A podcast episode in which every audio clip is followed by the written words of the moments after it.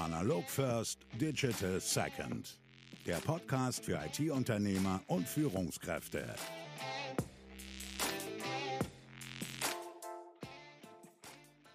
Moin Moin, herzlich willkommen zu einer neuen Folge Analog First Digital Second.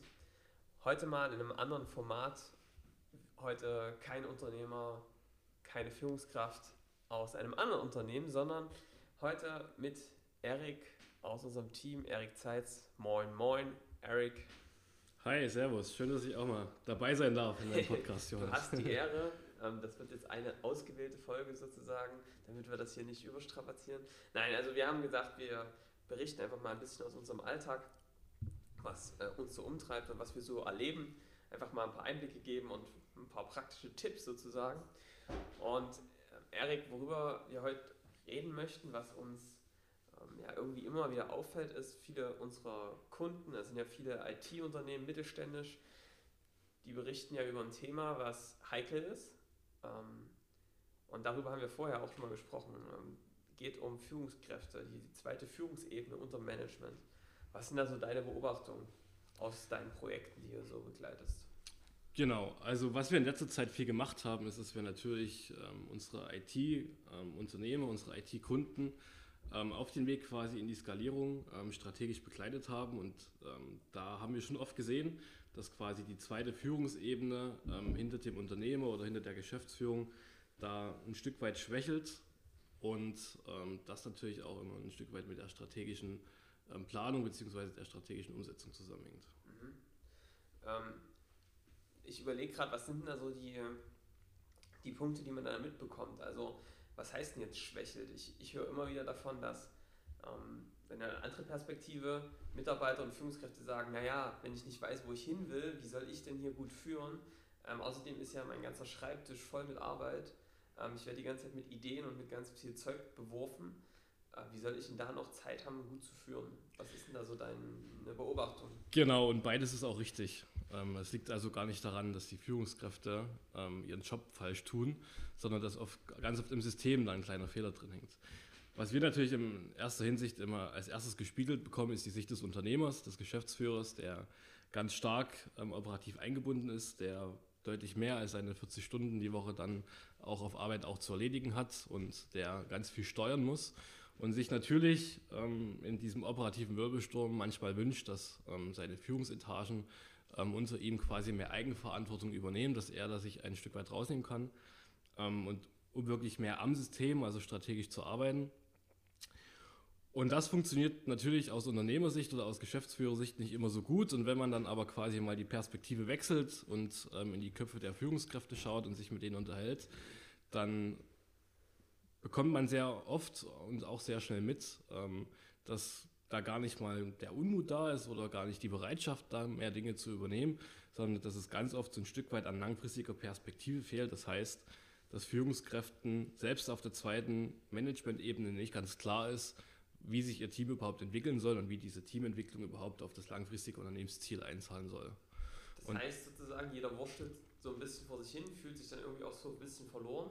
Naja, jeder hat schon ganz gut zu tun. Ne? Ich glaube, die, die Wirtschaftslage gibt es her, mhm. dass ähm, quasi dann nicht sinnlos im Unternehmen äh, rumgesessen wird. Das ist natürlich absolut nicht der Fall.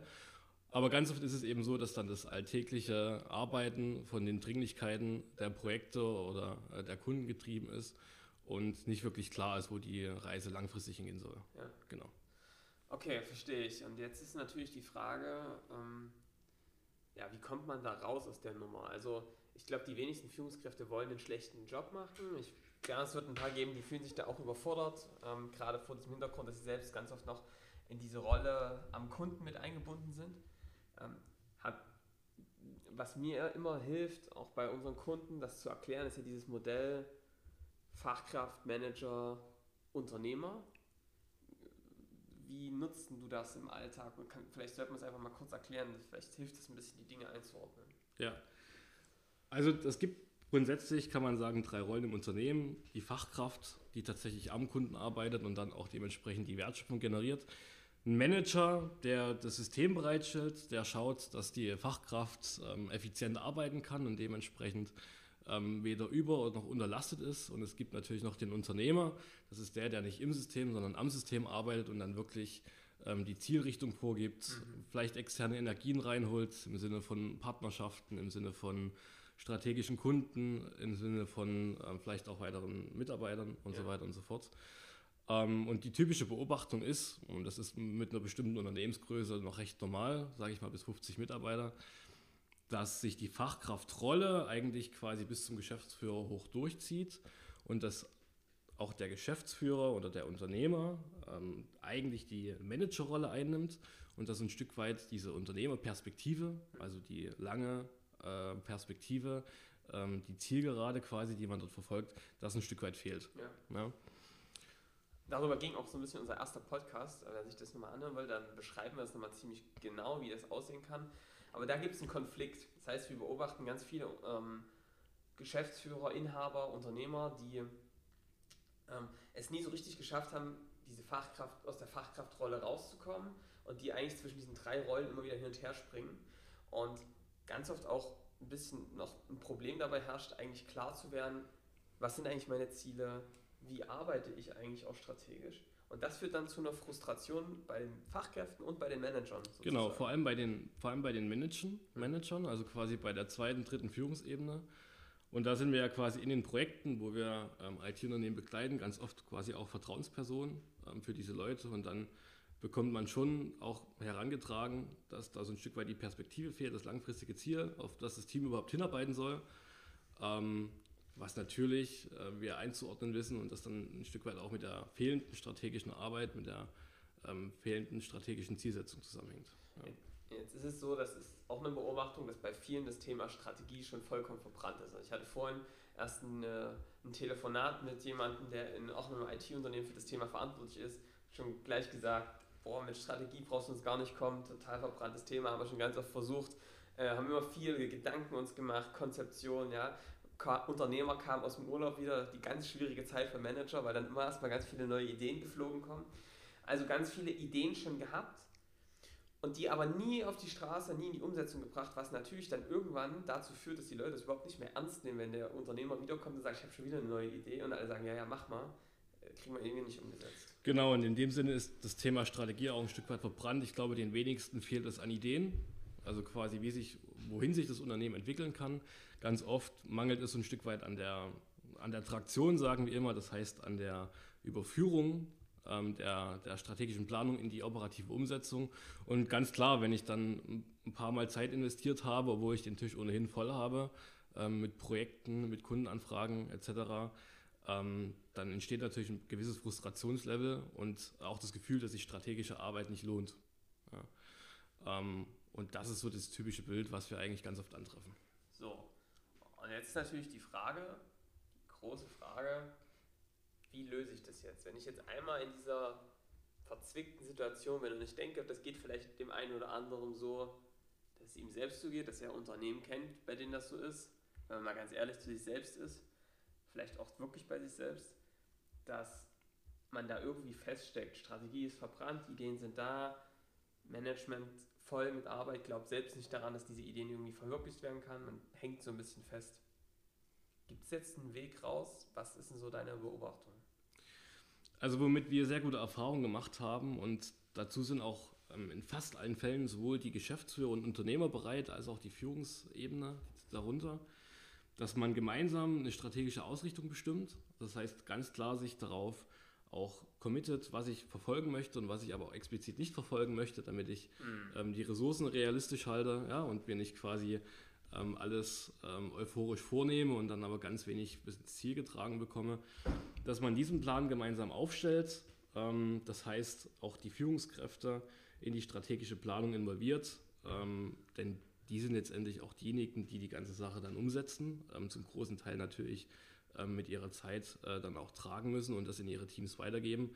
Das heißt, ähm, warum nicht quasi partizipieren lassen ähm, an der Perspektive des Unternehmens? Ja. Das heißt eigentlich, das, das Umdenken muss stattfinden. Umdenken von, ich mache als Unternehmer alles für mich selbst aus, präsentiere dann das fertige Ergebnis und äh, dann müssen sie das nur noch umsetzen, sondern dahin zu kommen, dass man sagt, wir ich kann schon als Unternehmer die Ideen mit reinbringen und auch eine klare Vorstellung.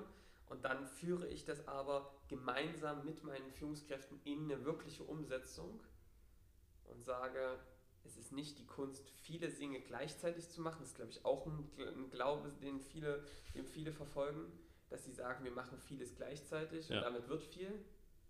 Sondern eher zu sagen, wenn wir schon nicht mehr dran glauben, dass wir es umgesetzt bekommen, dann ist es wichtiger, erstmal lieber wenig umzusetzen und das dann aber wirklich bis zum Ende durchzuziehen und da den Fokus zu halten. Genau, und gerade wenn ich eben Unternehmer oder Geschäftsführer bin, ähm, der ohnehin quasi noch oft operativ eingebunden ist, dann ist sowohl die Manpower, aber vor allem auch die verschiedenen Blickwinkel, die verschiedenen Perspektiven ja, auf die Strategie von unglaublichem Mehrwert. Ja. Also wir sagen immer, es gibt so zwei Grundlagen in der Strategie. Ich muss mir auf zur einen Seite ganz klar sein, wo ich aktuell stehe und wo mein globaler Engpass ist im Unternehmen. Ne. Auf der anderen Seite brauche ich klar definierte strategische Ziele, die ich verfolgen möchte. Und wenn ich das quasi aus meiner einzelnen Perspektive heraus entwickle, dann ist ganz oft ähm, natürlich so ein gewisser Bias drin, der dann dafür sorgt, dass ich nicht auf dem richtigen Weg bin. Ja. Ja.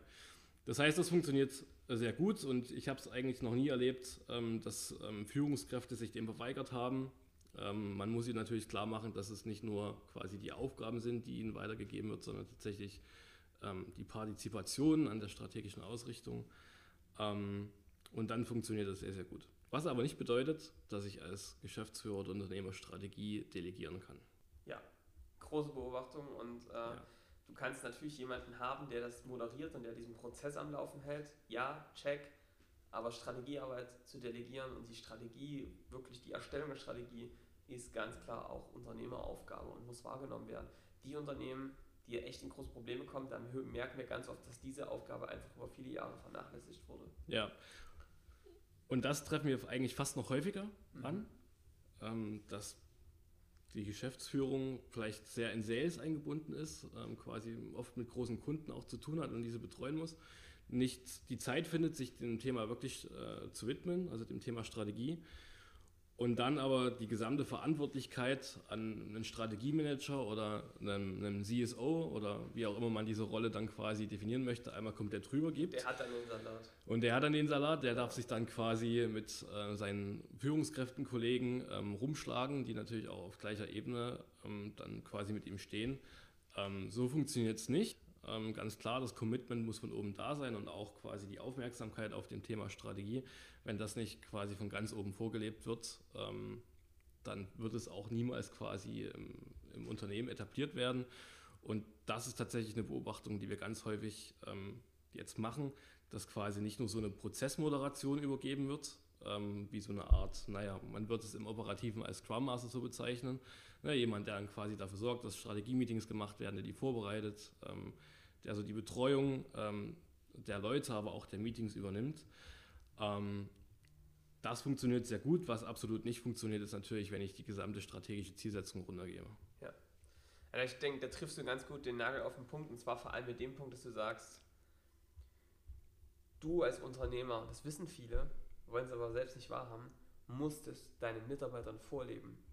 Wenn die Mitarbeiter nicht daran glauben, dass du das überhaupt möglich machst, und man sagt, gibt ja dieses schöne Sprichwort, der Fisch stinkt vom Kopf her, und da ist ganz viel Wahres dran. Was uns und mir persönlich total geholfen hat, wir führen das ja selbst bei uns, ist dieser klare Prozess, diese Regelmäßigkeit, dieses aller ein Quartal treffen wir uns und dann werden wir wieder auswerten, wie weit wir in der Strategieumsetzung gekommen sind. Und dann werden wir gucken, was wir geschafft haben und was nicht. Und es fällt nicht mehr so runter. Und dann gibt es diese regelmäßigen Quartalsmeetings, wo ganz klar Ablaufplan, Strategie-Meeting ist. Ich sage immer, das ist wie so ein, in so einem in so einer Band ist es wie das Schlagzeug, was immer den Takt vorgibt, wo du dich daran orientieren kannst und weißt, dieser Prozess hört niemals auf. Und dazu gehört es als Unternehmer, das kann ich sozusagen selbst auch äh, spiegeln, dass du bei jedem dieser Meetings da bist und dass es keinen Weg gibt, das Ding zu verschieben oder nicht da zu sein. Da musst du mit gutem Beispiel vorangehen und einfach auch zeigen, dass, wie wichtig die Umsetzung ist und da in der Regelmäßigkeit und in dem, das ist kein Sprint, das ist ein Marathon, sowas. Und dann macht es aber auch richtig Spaß, weil auf einmal das Team nachzieht. Das stimmt, also quasi diese Taktzahl wirklich an vierteljährigen Strategie-Meetings, wo man eben nicht nur in einem ganz kleinen Kreis zusammensitzt ähm, in der Geschäftsführung, sondern da ähm, seine zweite Ebene mit involviert und dann auch schaut quasi, was die, die Ausrichtung für die nächsten drei Monate dementsprechend ist, was man verfolgt und was man aber, wie gesagt, auch nochmal nicht verfolgt ähm, und ähm, zu gewissen Initiativen ganz klar Nein sagt. Ähm, das sollte nie unterbrochen werden und klar, ähm, das ist der, ich würde fast sagen, essentiellste Tag, den ein Unternehmen in drei Monaten haben kann, denn ja. das ist letztendlich der, der Garant dafür, dass, es, äh, dass, dass die Unternehmung an sich äh, langfristig erfolgreich ist.